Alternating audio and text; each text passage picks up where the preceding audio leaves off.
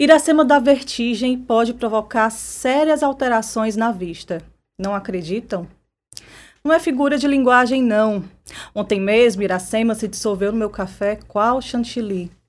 No primeiro gole, aliás, antes mesmo do gole, bastou seu aroma adentrar por minhas narinas e eu já estava em voo alto. Advirto, quem quiser desfrutar a companhia de Iracema não pode ter medo de altura, da queda. Eu tenho até.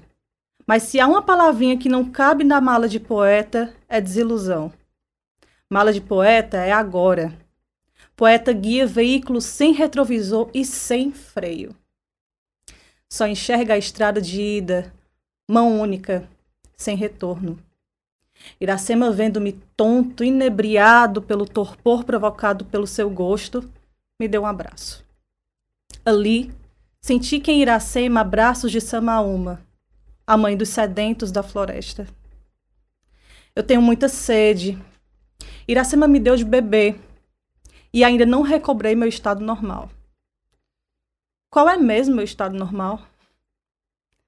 Meus olhos estão sofrendo de uma espécie de daltonismo fantástico. Desde ontem à noite, tudo só tem uma cor: púrpura. Outra coisa estranha é que quando eu abro meu guarda-roupa, só vejo fantasias.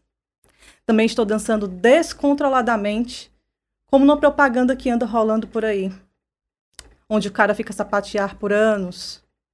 Mas no meu caso, danço ritmado pelo gingado e malemolância sutil de Iracema. Tudo remete por essas bandas de cá. Adriana Falcão, em seu inspirado livro Manias de Explicação, diz: Alegria é como um bloco de carnaval que não se liga senão é fevereiro. E eu, que já estou no adiantado do ano, das horas, do tempo. Mas hoje é sábado, dia da criação. Dia de samba, vestir uma camisa listrada, sair por aí.